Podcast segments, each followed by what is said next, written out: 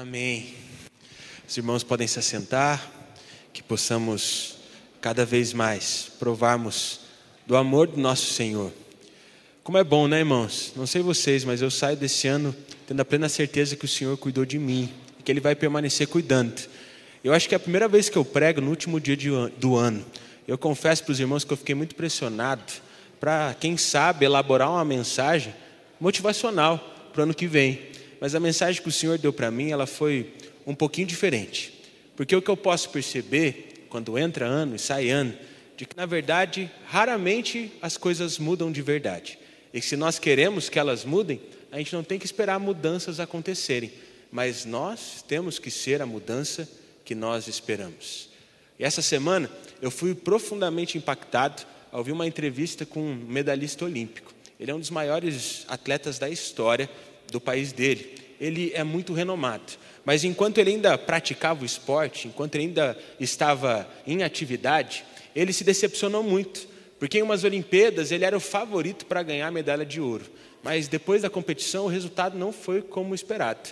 Ele tinha ganhado a medalha de prata. E aquilo decepcionou demais as pessoas do país dele, porque todo mundo esperava que ele seria o campeão olímpico. Então, depois da competição, ele foi dar uma entrevista para uma repórter. E essa repórter fez uma pergunta um pouco indelicada, porque ela perguntou assim para ele: Como que você se sente agora que você per perdeu a competição mais importante da sua vida? E quando você vê o vídeo dessa reportagem, você percebe que aquele homem ele ficou tocado. Ele ficou com muita vontade de chorar. Mas depois de uns cinco segundos de silêncio, ele respondeu para aquela mulher: Olha, posso ser bem sério com você? Eu me sinto bem. Sabe por quê? Porque a real competição eu venci. E quando aquela mulher ouviu aquela resposta, ela ficou meio sem entender nada e ficou um silêncio absoluto. E ele começou a explicar a resposta para aquela mulher. Ela disse: Ó, oh, e ele disse: Ó, oh, a minha real competição não é ganhar apenas campeonatos, mas ser o melhor que eu posso ser. E se eu tenho uma certeza que durante esses quatro anos eu fiz o meu melhor, eu me tornei o meu melhor. A medalha de ouro seria apenas consequência, mas a verdadeira competição eu venci. Esse homem ele foi mais para duas Olimpíadas e nunca ganhou a medalha de ouro, mas até hoje é um dos maiores atletas do país dele, porque ele entendeu qual era a verdadeira competição da vida. Eu não sei vocês, mas eu me inspiro nessa resposta. Porque muitas vezes eu fico decepcionado com os meus resultados, eu fico decepcionado com as circunstâncias, eu fico decepcionado com as dificuldades e parece que eu estou competindo contra a vida. E aí parece que eu paro de fazer as coisas que eu deveria fazer para melhorar, me esquecendo completamente que o que acontece, que os nossos resultados são simplesmente consequência do que a gente faz. A gente, às vezes a gente está querendo competir com muita coisa, sendo que a nossa verdadeira competição é com a gente mesmo, para buscarmos a presença do Senhor, obedecemos a voz dEle e vivemos a vontade dEle para as nossas vidas. Porque quando isso acontece, nós nos tornamos o nosso melhor. E essa é a verdadeira competição que nós temos que competir. Por isso, se você veio preparado, gostaria de convidar vocês a abrirem suas Bíblias em Atos, capítulo de número 20, nós vamos ler do verso de número 22 ao verso de número 31. Atos, capítulo de número 20, do verso de número 22 ao verso de número 31. Eu vou ler a palavra na tradução NVI. Eu espero que os irmãos consigam acompanhar essa leitura junto comigo. Atos, capítulo de número 20, do verso de número 22 ao verso de número 31, onde a palavra do Senhor diz assim para nós: Agora, compelido pelo Espírito, estou indo para Jerusalém, sem saber o que me acontecerá ali. Só sei que em todas as cidades o Espírito Santo me avisa que prisões e sofrimentos me esperam. Todavia, não me importo e nem considero a minha vida de valor algum para mim mesmo, se tão somente puder terminar a corrida e completar o ministério que o Senhor Jesus me confiou de testemunhar do Evangelho da graça de Deus. Agora sei que nenhum de vocês, entre os quais passei pregando o reino, verá novamente a minha face. Portanto, eu lhes declaro hoje que estou inocente do sangue de todos, pois não deixei de proclamar-lhes toda a vontade de Deus. Cuidem de vocês mesmos e de todo o rebanho, sobre o qual o Espírito Santo os colocou como bispos, para pastorearem a igreja de Deus, que ele comprou com o seu próprio sangue. Sei que depois da minha partida, lobos ferozes penetrarão no meio de vocês e não pouparão o rebanho. E dentre vocês mesmos se levantarão homens que torcerão a verdade a fim de atrair discípulos. Por isso, vigiem. Lembre-se de que durante três anos jamais cessei de advertir cada um de vocês disso, noite e dia, com lágrimas. Vamos orar mais uma vez? Feche seus olhos, baixe sua cabeça, para que possamos buscar ao nosso Deus. Senhor Jesus, nós te agradecemos, ó Pai. Te agradecemos por tudo aquilo que o Senhor fez nas nossas vidas. Te agradecemos pela Sua palavra, mas em especial nesse momento nós queremos te agradecer pela Sua presença porque nós sabemos que o Senhor está aqui nesse lugar entre nós. Por isso, nesse dia, Pai, toca corações. Nesse dia, Pai, quebranta corações, para que possamos viver a vida no Senhor e provarmos do que Paulo provou. Então, vemos de que a Sua vontade é boa, perfeita e agradável. É isso que nós te pedimos em nome do Senhor Jesus. Amém. Irmãos, eu gosto muito desse texto, em especial do versículo de número 24. Mas para a gente entender bem o que estava acontecendo aqui, a gente precisa entender o contexto em que Paulo estava. Paulo, nesse momento aqui, ele estava falando à igreja de Éfeso, cidade essa onde ele passou três anos pregando o Evangelho. E nessa cidade ele teve muitas dificuldades desde o dia que ele chegou. Ele foi perseguido, ele foi ameaçado de morte, as pessoas falavam mal dele, mas ele não se importava. Paulo simplesmente continuou trabalhando, continuou servindo a Deus, e depois de três anos, aquela comunidade começou a frutificar, aquela comunidade começou a fazer discípulos, e quando a coisa estava começando a ficar boa, Deus chama Paulo para que ele fosse para Jerusalém. Paulo fala, o Senhor fala ao coração de Paulo o seguinte: Paulo, está na hora de você voltar para os seus irmãos. E agora que a coisa estava ficando boa, ele começava a ouvir das pessoas de que em Jerusalém ele ia enfrentar as mesmas dificuldades, que ele seria perseguido, que ele seria preso, que ele enfrentaria a morte. Eu imagino o nosso coração como estaria na pele de Paulo. Mas olha o que Paulo diz para nós lá no versículo de número 24. Diante de todo esse cenário de dificuldades e lutas, todavia não me importa nem considero a minha vida de valor algum para mim mesmo, se tão somente puder terminar a corrida e completar o ministério que o Senhor Jesus me confiou de testemunhar do Evangelho da graça de Deus. Paulo não se importava com as dificuldades, Paulo não se importava com as circunstâncias difíceis que ele ia enfrentar, ele não se importava nem com a sua própria vida, ele só queria mais de Deus. Paulo tinha entendido que não importava o que estava acontecendo, a nossa verdadeira competição é ser o melhor que nós podemos ser no Senhor Jesus. Eu não sei você, mas quando eu leio a história de Paulo e dos grandes personagens bíblicos, eu fico inspirado. Eu falo, nossa, olha esses homens, olha essas mulheres de Deus, olha o que eles fizeram para que a palavra fosse anunciada. E normalmente a gente tem de admirar essas pessoas. A gente admira Moisés, a gente admira Josué, a gente admira Paulo mas essas pessoas não devem ser apenas admiradas por nós. Nós devemos ter essas pessoas como exemplo, para vivermos a mesma vida e provarmos do amor de Deus e do poder do Senhor, assim como eles provaram. Há um tempo atrás eu ouvi uma história de um violonista que me chamou bastante atenção. Ele era um dos cinco melhores do mundo e desde criança ele praticava aquele instrumento. Ele já tinha cerca de 60 anos e um dia ele estava em casa praticando o instrumento para aprimorar o talento dele. E a mulher que limpava a casa dele com frequência, quando viu ele praticando, ficou admirada. Ficou lá 20 minutos parada, só vendo ele tocar. Quando ele parou um pouco de ensaiar, quando ele parou um pouco de praticar, a mulher percebeu a oportunidade. Então começou a falar várias coisas para ele. E disse assim: Nossa, como é bonito ver você tocando esse violino. Deus te deu um dom.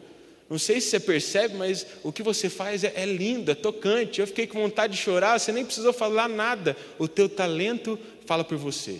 Posso dizer uma coisa? Eu sempre tive vontade de tocar violino, mas eu nunca levei jeito. Quer saber de algo? Eu daria a minha vida para tocar violino do jeito que você toca. No momento em que ouviu aquilo, aquele homem meio que coçou a cabeça e começou a lembrar de tudo que ele tinha feito para tocar violino daquele jeito. Ele praticava o violino desde os quatro anos de idade. Além disso, ele tinha investido muito dinheiro nos melhores instrumentos, nos melhores cursos para se aprimorar. Ele treinava no mínimo quatro horas por dia. Olhando então para aquela mulher, ele disse o seguinte: Você daria vida para tocar do jeito que eu toco? Ela disse: Sim. Então ele falou: Pois é, eu dei a minha vida inteira para tocar violino desse jeito.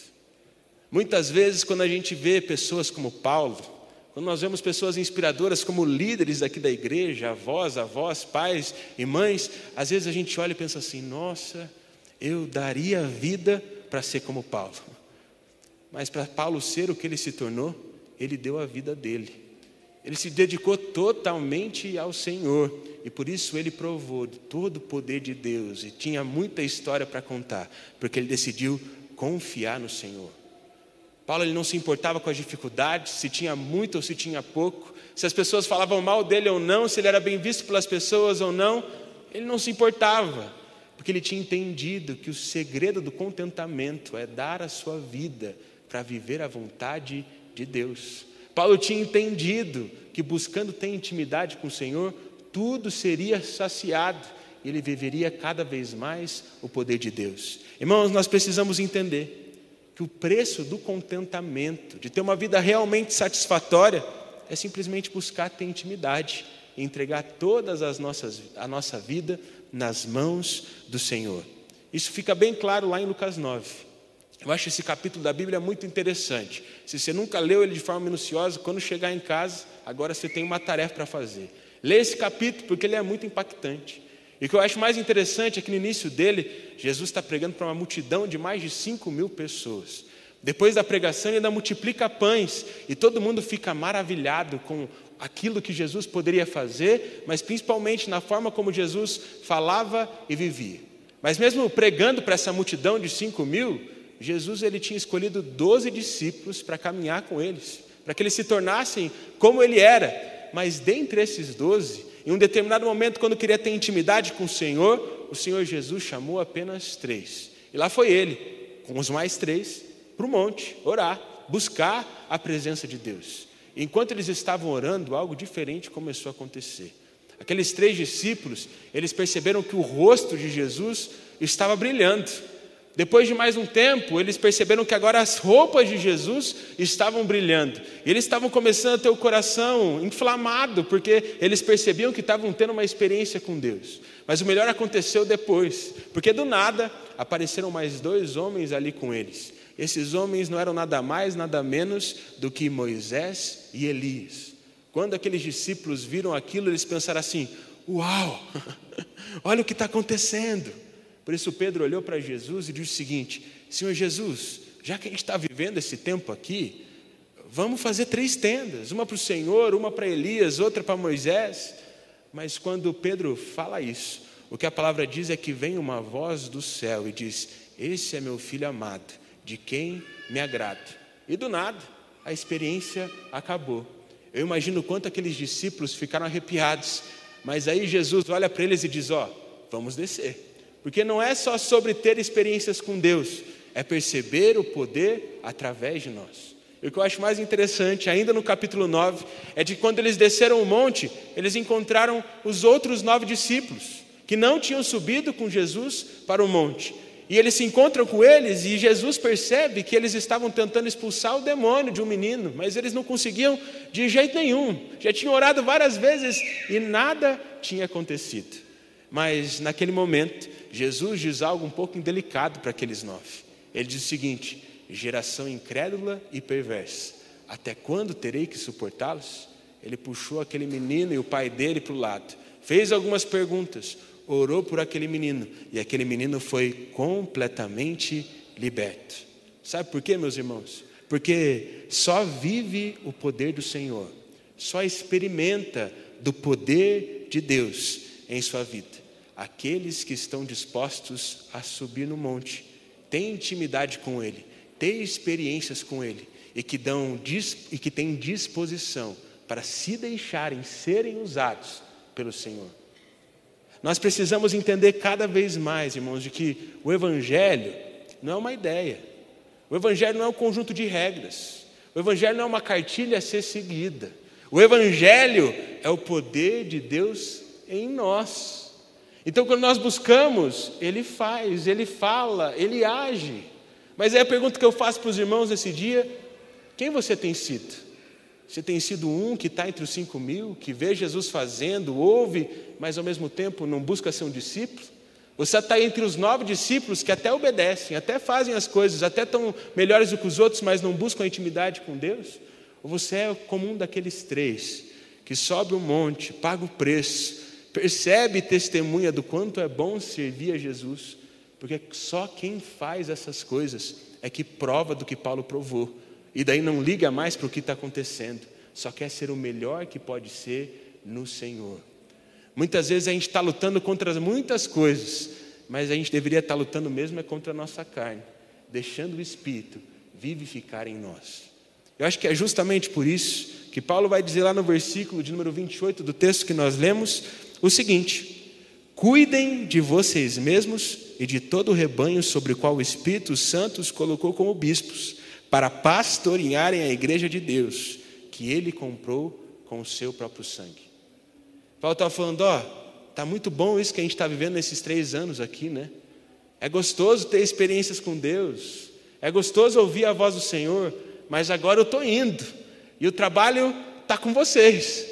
Por isso, vivam como eu vivi, façam o que eu fiz, porque eu busco ser como Jesus. Se vocês buscarem ser como Jesus, as coisas vão acontecer. Só que sabe o que eu acho mais interessante? É que Paulo poderia ter dito assim: cuidem do rebanho de Deus que está aos seus cuidados. Mas antes, ele fala uma coisa muito importante. Ele diz assim: cuidem de vocês mesmos. Sabe por que eu acho que Paulo disse, isso? Porque já naquela época, há muitos anos atrás, Paulo já percebia que tinha gente que só cuida da vida do outro e esquece de cuidar da sua própria vida. Você conhece alguém assim, irmão? Talvez na sua família, talvez no contexto em que você vive, talvez no seu trabalho. Tem muita gente que ficou especialista em cuidar da vida do outro, mas esquece de cuidar de si próprio. E quando a gente fica cuidando do outro, a gente, ao invés de resolver problemas, a gente aumenta problemas. Porque daí a gente só fica olhando o cisco que está no olho do irmão, mas a trave que está no nosso próprio olho, a gente não tira. E aí os problemas vão ficando cada vez maiores, e a gente não consegue testemunhar do poder de Deus em nossas vidas. O que eu percebo hoje em dia é que tem muita gente que quer ensinar a pescar, mas nunca pescou. Tem gente que vende curso online de pescaria, mas nunca ficou um tempinho ali na beira do rio tentando pescar algum peixe. Tem muita gente querendo ensinar os outros a viverem, mas nunca se colocou na cadeira e buscou aprender com Jesus como viver. Esses dias eu ouvi uma história de um pai que me chamou bastante atenção. Esse pai, ele era viciado em pesca. Ele amava pescar de tudo que é jeito. Mas não tinha ninguém no contexto dele que gostava de pescar. Nenhum amigo dele gostava de pescar, ninguém da família dele gostava de pescar, ele tinha que pescar sozinho. Mas ele era tão apaixonado pela pesca que pelo menos uma vez por ano ele fazia uma viagem de pesca. Era só para pescar. Ele escolhia o lugar, fazia o roteiro e se preparava para aquilo. E um dia ele estava lá no escritório, preparando a viagem, comprando as passagens, vendo onde ele ia ficar, e o filho dele chegou todo animado e falou: Pai, esse ano eu quero ir pescar com o senhor. Naquele momento, aquele homem abriu um sorriso maior que a cara dele. Falou: Que legal, olha aí, meu filho agora tem a mesma paixão que eu. Então foi lá, comprou a roupa de pescaria, comprou bota, comprou vara, comprou todos os materiais de pesca possíveis, comprou a passagem, preparou a viagem e o dia tão esperado chegou. Ele entrou no avião junto com o filho. O filho foi lá e comeu todos os lanchinhos do avião, até o lanchinho do vizinho, estava animado pra caramba. Chegou no cantinho ali do rio onde eles iam pescar e ele estava todo animado. Eles entraram no barco e depois de cinco minutos de pescaria, o menino olhou para o pai todo desanimado e disse assim: nossa, pai, esse negócio de pescar é meio chato, né? Já faz um tempão que a gente está aqui, até agora a gente não pescou nada, sendo que o menino tinha ficado só cinco minutos ali. Naquele momento o pai ficou todo decepcionado, porque ele percebeu que ia ser difícil demais colocar a paixão que estava no coração dele no coração do filho. Talvez você está perguntando assim, não, mas por que, que o Juninho vai me contar essa história? Não faz sentido nenhum. Faz sim, irmãos. Porque é assim que muita gente tem vivido a sua vida com Deus. Fala, Senhor, eu quero viver a minha vida com o Senhor. Senhor, eu quero ter intimidade contigo. Senhor, eu quero obedecer a palavra. Mas depois de cinco minutos, na primeira dificuldade, quando as coisas não acontecem, fala assim: ah, acho que não vale a pena seguir a Jesus, não. E aí volta a viver do mesmo jeito, volta a viver da mesma forma, porque não está disposto a ir mais profundo e provar do amor e da vontade do Pai. Se tem uma coisa que a gente pode entender, meus irmãos, é que nós só temos resultados na vida se nós decidimos permanecer, se nós decidimos ir mais profundo. Na pesca é a mesma coisa, mas principalmente na vida espiritual. Nós só temos peixes e provamos dos benefícios de caminharmos com o Senhor quando nós vamos mais profundo nele. E Jesus deixou claro isso para Pedro numa das primeiras vezes em que os dois se encontraram. O que a gente pode perceber é que Jesus estava pregando a palavra para algumas pessoas. E essas pessoas começaram a chamar outras. Então a multidão foi sendo formada e Jesus começou a ser exprimido ali. As pessoas começaram a comprimir Jesus. Jesus já não tinha nem mais espaço para gesticular. Por isso ele decide subir no barco e vai um pouquinho mais fundo no mar, para que todo mundo pudesse ver e ouvir Jesus. Acontece que no meio da pregação, eu acredito que Pedro estava um pouco desatento. Por isso, Jesus olhou para Pedro e disse o seguinte: Pedro, pegue o barco, vá para onde é mais profundo e lance as redes, e você vai ver o que vai acontecer. E aí Pedro olhou para Jesus e disse o seguinte: Mestre, não faz sentido fazer isso. Sabe por quê? Porque a gente passou a noite toda pescando e não pescamos nada. Mas só por ser o Senhor que está falando, eu vou obedecer. Mas o que a gente percebe aqui é que Pedro estava um pouco sem fé. Eu imagino o coração de Pedro, ele era um pescador que sabia o que estava fazendo. Por isso ele sabia que aquela não era o horário, aquele não era o horário correto, não era a forma correta, nem o jeito correto de pescar peixe. Mas mesmo assim, sem fazer nenhum sentido, ele foi lá e decidiu obedecer ao Senhor. Subiu no barco, foi para onde é mais profundo e lançou as redes. E quando ele puxou as redes de volta, ele se surpreendeu. Porque era tanto peixe, mas tanto peixe, que as redes estavam quase rasgando. Pedro teve que pedir ajuda de outros barcos, senão o barco onde ele estava iria afundar. E Pedro entendeu que o poder estava em obedecer à voz do Mestre. Pedro decidiu ir mais profundo em obediência e provou do amor e do poder do Senhor.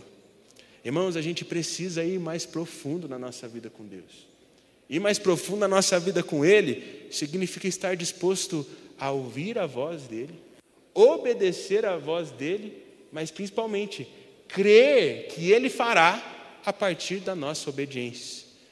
E sabe o que é mais difícil para nós nesse caminho todo? É crer, é continuar obedecendo. É crer que, mesmo não fazendo sentido, se obedecer a Deus, as coisas vão acontecer. Mas se a gente se manter incrédulo, o Senhor não pode agir através de nós.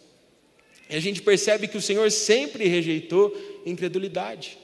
Porque quando a gente não crê no poder de Deus, a gente não testemunha do poder de Deus. Mas eu imagino que em diversos momentos Deus quer provar para nós que apesar da nossa incredulidade, se cremos, Ele pode fazer. Nós conseguimos perceber isso principalmente na vida de Zacarias. Zacarias foi o pai de João Batista. Eu acho muito interessante essa história dos dois, e principalmente como o Senhor falou o coração de Zacarias e Isabel. O que a palavra diz é de que Zacarias era um homem justo. Zacarias era um homem que obedecia a palavra de Deus, que fazia tudo certinho, era um homem que tinha temor do Senhor. Além disso, ele era casado com uma mulher que se chamava Isabel, e ela também era uma mulher que seguia Deus, que obedecia às leis do Senhor, estava tudo certo. O único problema é que Isabel era estéreo. Ela não conseguia ter filho de forma nenhuma. E ela já estava um pouco mais velha. E nós percebemos que eles eram um pouco frustrados com isso. Mas um dia, enquanto Zacarias estava lá cumprindo os seus deveres sacerdotais, ele teve um encontro com o anjo do Senhor. E aí o anjo veio ao coração de Zacarias e disse o seguinte: Zacarias, você e Isabel terão um filho. E esse filho, ele vai vir no poder de Elias, ele vai ser alguém muito importante. Mas mais do que ser alguém muito importante, ele vai abrir o caminho para o Messias. Todo mundo vai conhecer o seu filho, porque Deus vai operar maravilhas no meio do povo através da vida dele. Eu imagino o anjo contando isso todo animado para Zacarias. Mas quando ele olhou para a cara de Zacarias, ele percebeu que Zacarias não estava tão animado assim, porque Zacarias não acreditou. Eu imagino Zacarias coçando a cabeça e falando assim: Seu anjo, você tem certeza que o senhor procurou o Zacarias certo, lá na lista telefônica? Senhor tem certeza que você bateu no endereço correto? Porque eu e minha senhora, a gente já está velho. A gente tentou várias e várias vezes ter filho e nada aconteceu. Acho que o Senhor deve estar querendo falar com outro Zacarias. Mas aí o anjo olhou para ele e disse: Não, é você. Porque são nesses momentos difíceis que Deus faz e prova que é Deus. Mas já que você não acreditou, você vai ficar mudo até ver essa promessa se cumprir. E por nove meses, Zacarias ficou mudo. Mas quando ele segurou João Batista nos braços, ele pôde provar do cuidado do Senhor. E ele voltou a falar. E ao invés de duvidar com a sua boca, ele começou a adorar ao Senhor, tendo intimidade com Ele, crendo de que apesar de todas as dificuldades, o Senhor faria mais e mais. Irmãos, muitas vezes nós somos como Zacarias. Nós temos encontro com o Senhor no culto e Ele fala: Eu estou te chamando para mais perto. Muda isso aqui, muda isso ali. Mas ao invés de crer e obedecer, a gente passa longe. E quando nós não cremos, irmãos, parece que a nossa vida deixa de ter graça. Quando nós não cremos, as nossas ações não têm força. Quando nós não cremos, parece que as nossas palavras, elas não têm força também. Quando nós não cremos, ao obedecermos ao Senhor, parece que nós nunca somos transformados. Porque quem não crê nunca provou do prazer de ir mais profundo em Deus. Por isso, irmão, se você quer ser o seu melhor, se você quer viver a melhor vida que você pode viver, não fique esperando os outros melhorarem. Simplesmente busque ouvir, obedecer e crer na voz de Deus, e não na voz das pessoas, não na voz daqueles que estão ao seu redor, mas na voz do seu Pai, daquele que morreu por você naquela cruz. E você vai ver que isso fará muita diferença na sua vida. O problema é que muitas vezes a gente ouve e crê em muitas pessoas, ao invés de ouvirmos e cremos no Senhor. Eu acho que é justamente por isso que lá no versículo de número 29, Paulo vai dizer assim para os irmãos de Éfeso. Ele diz o seguinte: Sei que depois da minha partida, lobos ferozes penetrarão no meio de vocês e não pouparão o rebanho. E dentre vocês mesmos se levantarão homens que torcerão a verdade, a fim de atrair os discípulos. Por isso, vigiem Lembrem-se que durante três anos jamais cessei de advertir cada um de vocês disso, noite e dia, com lágrimas. Paulo tinha ido para Éfeso, ensinado o povo a obedecer à voz de Deus. E aí o povo começou a ver Deus agindo. O povo começou a buscar santidade, o povo começou a se afastar das coisas que faziam mal para eles, e eles começaram a se tornar melhor para eles mesmos, melhor para a cidade onde eles estavam, e a coisa começou a acontecer. Mas Paulo estava querendo alertar eles que no momento em que ele partisse, eles iam ser tentados a ouvirem outras vozes, ao invés de ouvirem a voz de Deus. Paulo sabia que ia vir muita gente falar assim: nossa, mas vocês se dedicam demais para essa coisa de igreja. Vocês vão sábado, domingo, ainda vão na célula. Nossa, tem que aproveitar a vida, passar a vida toda na igreja. Paulo sabia que viriam pessoas e falavam assim: Nossa, mas vocês obedecem tudo que Jesus falou? Mas daí é desconfortável, né? Não precisa amar o outro, o próximo. Precisa só amar aquele que é fácil de amar.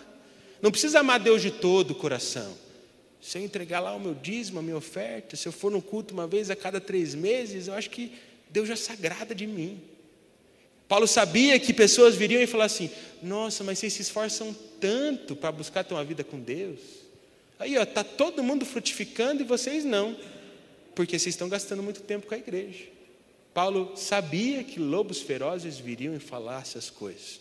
Talvez depois desses exemplos que eu dei, provavelmente você já identificou alguns lobos ferozes na sua vida também. Sabe qual é o problema? O problema é quando a gente começa a ouvir a voz desses lobos. Ao invés de ouvir a voz de Deus, a gente nem percebe, mas a gente vai ficando cômodo. A gente começa a ter aqueles pecadinhos de estimação. A gente começa a não orar com fervor a gente para de acreditar, aí a gente para de ir, e a hora que a gente viu, a gente está distante. Sabe por quê? Porque o comodismo nos afasta de Deus. Mas mais importante que isso, o comodismo, ele nos afasta de sermos aquilo que Deus preparou para sermos, que Deus planejou para sermos. E, consequentemente, a gente vai se tornando mais infeliz, mais distante. E aí, ao invés de voltar e ouvir a voz de Deus, a gente ouve outros lobos e a gente entra em outro buraco. Porque a gente não está disposto a caminhar com o Senhor. A gente se acomoda na nossa vida com Deus, não vai mais profundo.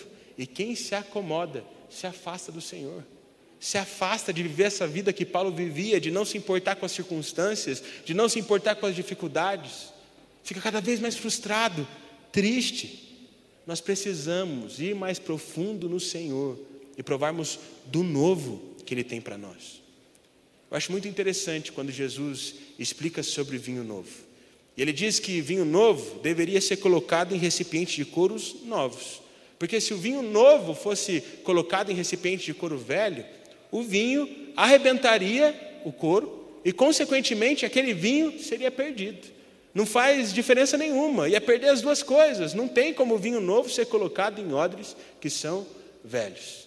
Mas o que eu acho mais importante nesse ensinamento de Jesus é que no final dele ele diz o seguinte: que ninguém que prova do vinho velho depois consegue provar do vinho novo e gostar porque ele fica gostando do velho, ele quer sempre o velho. E é isso que eu percebo na vida de muitas pessoas. Tem gente que fica sempre do mesmo jeito, porque provar só do vinho velho é confortável, não exige muita coisa, não precisa mudar, vai estar sempre infeliz, desanimado, para baixo. Mas aquele que está disposto a ser transformado e se tornar um odre novo nas mãos do Senhor, recebe vinho novo, encontra descanso no Senhor, ouve e pratica as palavras de Deus, e aí vive uma vida como Paulo viveu. Quem fica ouvindo o lobo, quem fica ouvindo as pessoas que estão totalmente viciadas nas coisas desse mundo, nunca se transforma, vive do mesmo jeito, nunca recebe vinho novo e fica refém sempre dos mesmos problemas. Talvez você conheça alguém assim. Talvez você seja alguém que vive desse jeito. Ao invés de tentar se transformar no Senhor, buscar fazer coisas novas para receber o novo de Deus, você não se transforma. Fica bebendo sempre do mesmo vinho velho e pensa assim: ah, mas assim tá bom. Mas o que Deus tem para você é, é o melhor. E por isso parece que essas pessoas elas não se entregam. Elas não buscam mais a Deus, elas, elas não querem mais, sendo que o Senhor tem mais para dar.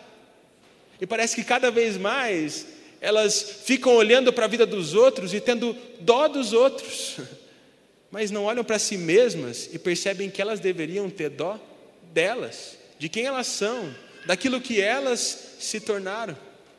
Eu acho muito interessante porque Jesus, antes de ser crucificado, ele olhou para o rosto das pessoas e ele percebeu que as pessoas estavam olhando para ele com um olhar de dó, com um olhar de: olha, coitado, olha o que aconteceu com ele.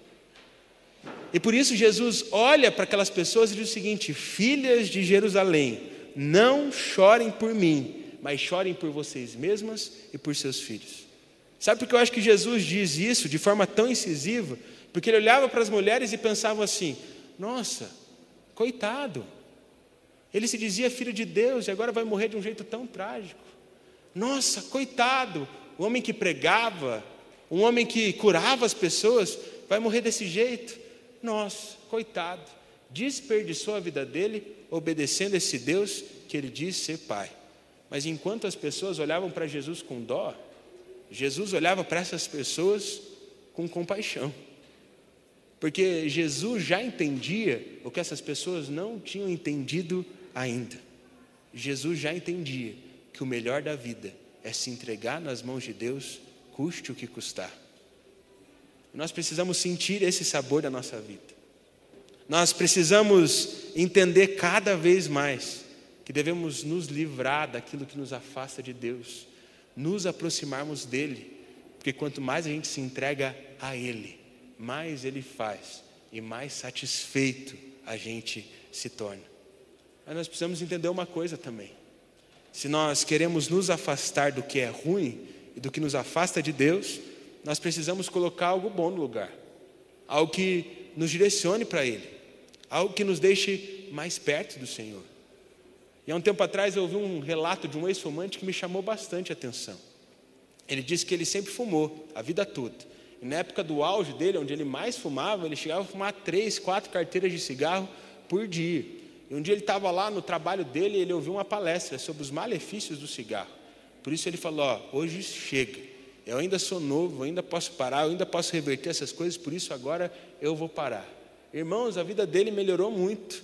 A esposa dele já não reclamava mais do cheiro. Ele percebeu que ele estava economizando dinheiro, que ele estava conseguindo subir a escada sem ficar ofegante, mas ele ainda tinha um problema. Todas as vezes que ele via alguém fumando, todas as vezes que ele sentia o cheiro de cigarro, ele tinha muita vontade de fumar, mesmo sabendo que aquilo ia fazer muito mal para ele. Então, sabe o que ele fez? Ele começou a procurar por pessoas que pudessem ajudar ele, que já tinham vencido esse vício. E teve um comentário de uma pessoa que fez com que ele entendesse como ele ia conseguir parar de fumar. O cara olhou para ele e disse assim: falou, oh, o seu problema é que você tirou algo ruim, mas você não colocou algo bom no lugar. Sabe o que eu fiz? Quando eu parei de fumar, ao invés de olhar para a pessoa e ficar ali com vontade, olhar para a pessoa que está fumando e ficar com vontade de compartilhar o cigarro com ela, eu li a Bíblia. Eu lia lá um capítulo da Bíblia e eu percebi que aquilo me renovava. E eu fui vencendo esse vício cada vez mais. Quer saber? Eu acho que você tem que procurar uma coisa boa para pôr no lugar. E aí você vai ter a sua vida transformada. E ele fez exatamente isso. Ele tomou aquele exemplo. Todas as vezes que ele via alguém fumando e tinha vontade de fumar, ao invés de ficar tentando vencer por si mesmo, ele ia lá, lia um capítulo da Bíblia, buscava a Deus e ele foi vencendo o vício. Ele diz que isso mudou a vida dele completamente.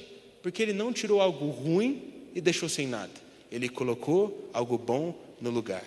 E o que eu percebo é que tem muita gente querendo viver a vida com Deus. E para viver a vida com Deus, a pessoa ela para de fazer tudo. Ela fala: "Não, agora eu tenho que viver em santidade, então eu vou parar de fazer todas as coisas". Mas não busca as coisas de Deus. Daí vira aquele fanático, aquele crente chato, que nunca desfruta do amor de Deus e que fica tentando viver santidade por si mesmo. A pessoa tenta se esvaziar das coisas para então se encher de Deus. Mas a lógica é o inverso. Quando a gente busca se encher de Deus, Ele tira as coisas que nós não precisamos da nossa vida e de dentro de nós. Não se esvazie para se encher de Deus. Se encha de Deus e Deus vai tirar da sua vida, do seu coração, tudo que Ele precisa tirar. E aí você vai começando a viver uma vida inspiradora, porque você está permanecendo, você está indo mais profundo. E a hora que você vê, você está lendo esse versículo que Paulo disse lá, que não me importo, e dizendo: Nossa, faz sentido, porque você está buscando o Senhor, você está vivendo uma vida inspiradora, assim como ele vivia. E Paulo amava tanto o Senhor Jesus, tanto a palavra de Deus, que lá em Filipenses 1,21 ele vai dizer o seguinte: Porque para mim o viver é Cristo e o morrer é lucro. Paulo não se importava se ele ia morrer ou não, se ele ia ser perseguido ou não, porque ele tinha entendido que o viver é Cristo. Mas sabe uma coisa, irmãos?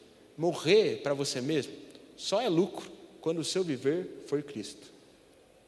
Tem muita gente querendo matar as atitudes erradas, matar os hábitos ruins, matar relacionamentos ruins, mas aí continua refém de si mesmo vive a partir de gurus da internet, ao invés de viver a partir da palavra de Deus. Vive querendo buscar conselhos de pessoas que parecem ser muito boazinhas, mas são lobos ferozes. Ao invés de estar disposto a ouvir a palavra do Senhor e se tornar alguém como Paulo, por mais difícil que possa ser. Nós precisamos entender cada vez mais que se nós queremos viver uma vida satisfatória, uma vida diferente, mesmo nesse mundo caótico que nós vivemos, o segredo não está em vencer o mundo, mas em vencer a si mesmo, se entregando a Deus, para que você se torne alguém como Paulo, alguém que apesar das dificuldades recebe o toque do Senhor e permanece firme, custe o que custar. Quando eu leio os evangelhos, eu fico inspirado, porque o que eu percebo é que naquela época de Jesus não tinha Instagram, não tinha correio, não tinha e-mail, não tinha como o povo divulgar as coisas sem ser pelo boca a boca. Mas Jesus ele pregava sem microfone, e mesmo assim as multidões iam ver Jesus pregando. Eu não sei vocês, mas eu queria mesmo um dia poder testemunhar disso, assim, sabe? Poder ver como as pessoas estavam animadas por estar ali com Jesus e por ouvir ele pregando. E o que a gente percebe é que vinha pessoas de várias regiões, vinham pessoas de muito longe, porque elas realmente acreditavam de que se Jesus tocasse na vida delas, elas seriam totalmente transformadas. Pessoas acreditavam de que se elas tocassem em Jesus, tudo ia ser renovado. E sabe o que era mais interessante? É que realmente quando Jesus tocava nas pessoas, as pessoas tocavam em Jesus, dele saía poder. Vidas eram transformadas, tudo era renovado, algo novo acontecia, algo novo fluía no coração das pessoas, porque um toque de Jesus muda tudo. Muda uma história, muda uma carreira, muda uma família. Quem busca ter intimidade com Deus e é tocado pelo Senhor, transforma o seu viver. Por isso eu te pergunto, nesse ano de 23, quem você tem buscado tocar? Talvez você tenha tocado a campainha de um vizinho seu para pedir dinheiro emprestado. Talvez você tenha tocado campainhas de pessoas. Às vezes você tem começado a seguir perfis no Instagram, nas redes sociais, tentando buscar o que você deve fazer para melhorar. Talvez você está batendo na porta de muitas e muitas coisas, mas, meus irmãos, tem alguém que está batendo hoje na sua porta. E se você abrir a porta e deixar ele entrar, ele vai cear com você. Ele vai te ensinar como viver, ele vai te dar um abraço, as coisas vão ser renovadas. Jesus quer tocar a sua vida, mas será que você está disposto a ser tocado por Ele? Jesus quer fazer algo novo, mas o vinho novo não vem para aqueles que permanecem sendo sempre odres velhos. Se você tocar e buscar hoje tocar o corpo de Jesus, tocar Ele com as suas mãos, Ele vai transformar a sua vida ele vai fazer algo novo, ele vai fazer infinitamente mais, porque um toque de Jesus pode mudar tudo. Todo fim de ano a gente faz a mesma coisa. A gente olha para trás e pensa nas coisas que a gente fez. E comigo não foi diferente. Eu olhei para trás e sabe o que eu percebi? Eu percebi que uma boa parte do meu tempo esse ano eu vi muitos lobos ferozes e não ouvi a voz de Deus.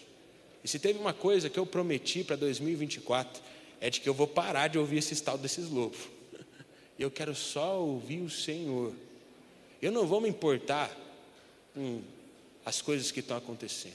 Eu não vou me importar com as circunstâncias, eu não vou me importar com o que os outros pensam, com o que os outros falam, porque eu entendi que não é sobre ter as circunstâncias perfeitas, mas sobre desfrutar da vontade perfeita que o Senhor gera em nós se nós estivermos dispostos a obedecê-lo. Por isso que nesse ano de 2024, você possa buscar o Senhor cada vez mais. Nesse momento eu convido você a ficar de pé no seu lugar.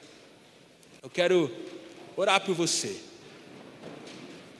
Normalmente eu faço apelos, eu só peço para que as pessoas fiquem em pé, se sentiram tocadas, para que então elas possam viver algo novo no Senhor a partir dessa mensagem. Mas hoje eu creio que o Senhor tem algo para todos nós. Amém?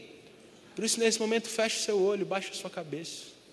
Eu gostaria que você realmente fechasse o seu olho e baixasse a sua cabeça nesse momento. Eu não consigo pregar e não convidar pessoas para aceitarem Jesus. Por isso, se hoje você entendeu, compreendeu, de que você quer o Senhor Jesus na sua vida, se você é alguém que estava afastado do Senhor e hoje você quer se reconciliar, Agora não tem ninguém olhando, ninguém está vendo você. Mas se você quer aceitar o Senhor Jesus nessa manhã, eu queria que você levantasse a sua mão direita. E eu vou fazer uma oração para que você possa refletir. É só você levantar a sua mão direita de um jeito bem tranquilo. Amém. Amém, Nesse momento eu vou falar algumas palavras. E depois de eu falar essas palavras, eu realmente quero que você repita comigo essa oração. E se você buscar o Senhor dessa forma a partir de hoje, você vai ter sua vida transformada. Por isso, repete essas palavras junto comigo. Senhor Jesus, eu creio que o Senhor morreu por mim naquela cruz e que no terceiro dia ressuscitou e me deu uma nova vida. Por isso, nesse momento, eu me arrependo e eu deixo tudo que passou para trás para viver o novo que eu tenho em Ti. Escreve meu nome no livro da vida, em nome de Jesus. Amém. Nesse momento, coloca a sua mão para frente que eu quero orar por você.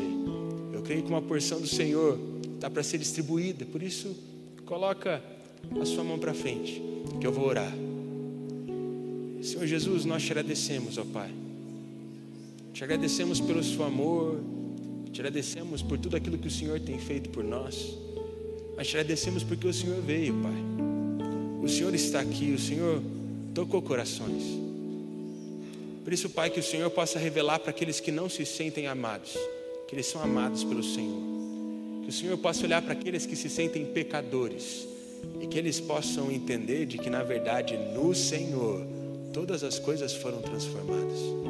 Pai, hoje nós aprendemos que nós não devemos ficar culpando os outros, as circunstâncias, as dificuldades. Nós entendemos que no Senhor nós, nós devemos buscar ser o melhor que nós podemos ser, para então vermos todo o nosso redor ser transformados pelo Seu poder. Por isso eu peço, Senhor, toca a vida de cada irmão e de cada irmão que está aqui, de cada irmã que está aqui. Que o poder do Senhor esteja sobre a vida deles. Que eles tenham encontros contigo, Pai. Que eles possam ser totalmente transformados pelo seu amor. Dá um coração novo. Coloca o seu espírito na vida de cada um. Para que 2024 a gente possa viver essa realidade. Por isso, Pai, nós oramos de acordo com o que está escrito lá em Atos 20 e 24. Todavia não me importo, e nem considero a minha vida de valor algum para mim mesmo se contudo puder terminar a corrida e completar o ministério pelo qual o Senhor Jesus me chamou, de testemunhar da graça de Deus, que possamos testemunhar da Sua graça e que o Senhor venha operar maravilhas em nós e através de nós. Nós estamos sedentos, Pai, nós queremos o Senhor. É isso que nós te pedimos em nome do Senhor Jesus. Amém, amém e amém. Pode abrir o seu olho. Você entregou a sua vida para Jesus. Se você quer caminhar com alguém nessa nova vida que você quer ter, fala comigo, fala com o pessoal da diaconia, que a gente vai dar um jeito de ter um encontro com você, conversar com você, colocar você em uma célula, porque o Senhor quer que você esteja cada vez mais próximos dele. Amém? Nesse momento, recebam a benção. Que a graça do Senhor Jesus, com o amor de Deus, nosso Pai, que a comunhão e a consolação do Santo Espírito do Senhor estejam com todos vocês, hoje e para todo sempre. Amém. Deus abençoe a vida de vocês, irmãos. Até terça-feira e domingo que vem temos curso novamente.